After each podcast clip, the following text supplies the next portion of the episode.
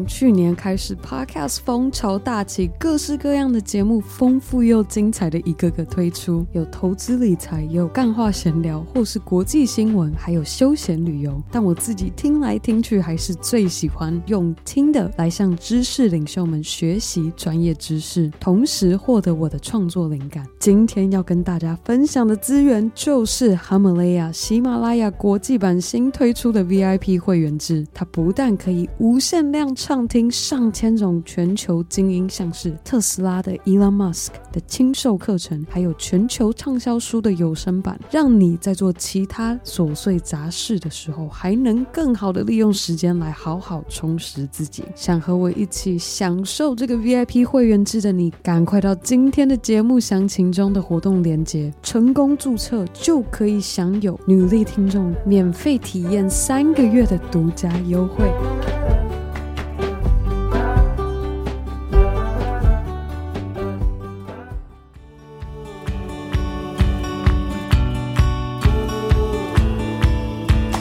嘿，早安，Happy Monday！欢迎收听女力新生 Girl Power Talks 的 Power Monday，每周一早上五点的节目单元。而我希望正在收听的你和我一样度过了一个美好的周末，准备好和我一起 Power Up，迎接着新的一周。自上次和大家分享来自苏俄的太空女力后，今天要再来跟大家分享一位具历史性的女力故事。那如果正在收听的你，也许在心想：诶，为什么 Ann 最近 Power Monday 要开始分享这些具历史性的女力故事呢？其实要归功于我的另一半，他热爱历史，同时又身为一位历史老师，所以他给了我这个 idea，来好好的挖掘过往历史中也充满女力精神的故事，来分享给大家。而今天我想要跟大家分享的这位女力，她来自将近四千年前的古埃及历史中。好，我想要先把时间轴拉回到现在今天，我们在现代的社会中可以挑选想要和谁度过你下半辈子的人生。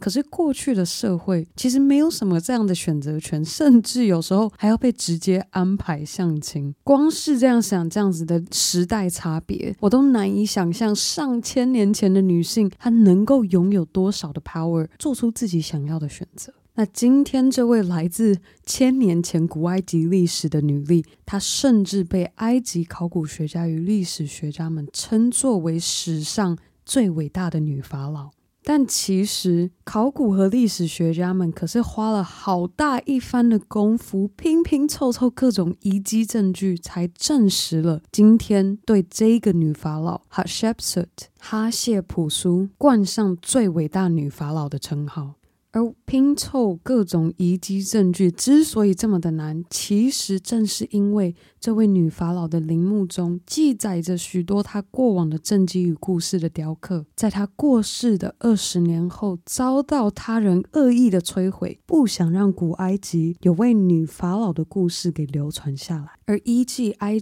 而依据埃及历史学家所说，古埃及所信仰的真理是。法老王是太阳神之子，所以根据这个真理，法老必须是男性。而在如此神圣的真理下，Hatshepsut 哈谢普苏并没有让这个世人尊敬崇拜的真理给画地自限。而其实，在最一开始，他为了要让人民能够服从他的权位。他给自己伪装，戴上法老的长胡子，装扮像个法老王。除了外表之外，他连名字都没有放过，他还把自己的名字也改成偏男性的名字。而现在正在收听的你，我相信你可能在想，这样做怎么可能会成为最伟大的女法老？你想的没错，因为真正让他留名千史的原因是，当他掌握政权，展现出他作为治国者的实力与政绩，统治了埃及长达二十一年的时间。而在他统治的期间，他曾指派军队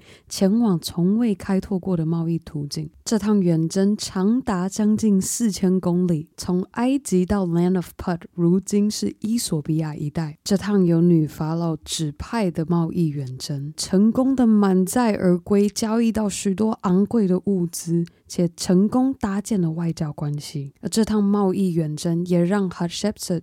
统治的时期，成为埃及最繁荣又富裕的王朝之一。而这成功的外交与贸易带来的财富，接着让他能够成功推行搭建许多知名的建筑，特别是到今天，我们都还能够在埃及亲眼看见非常壮观的哈谢普苏陵墓。而今天分享这位来自千年前古埃及的女力故事，就是希望能够和正在收听的你一起勉励自己，可以和当时的 Hatshepsut 哈谢普苏一样，没有让当时埃及社会所相信的真理限制了他展现掌权从政的实力。而今天现在这个礼拜，我们眼前能够做的就是相信自己，用心耕耘，一点一滴的累积自己的实力。而当你看见机会，勇敢展现出你过往所累积的所有实力时，没有什么关卡可以挡得住你。好啦，以上就是我们今天的 Power Monday 分享。如果你已经默默的支持我们的节目有一段时间，我非常的期待可以看到你在 Apple Podcast 上帮我们打星和留言，又或是直接在 IG 动态上标注 Girl Power Talks 的账号，让我可以认识你。而更好的，还可以和你的好姐妹们。一起分享女力精神，好啊！那我们这周三和左边茶水间 Zoe 的“你问女力答”第二集见喽，拜。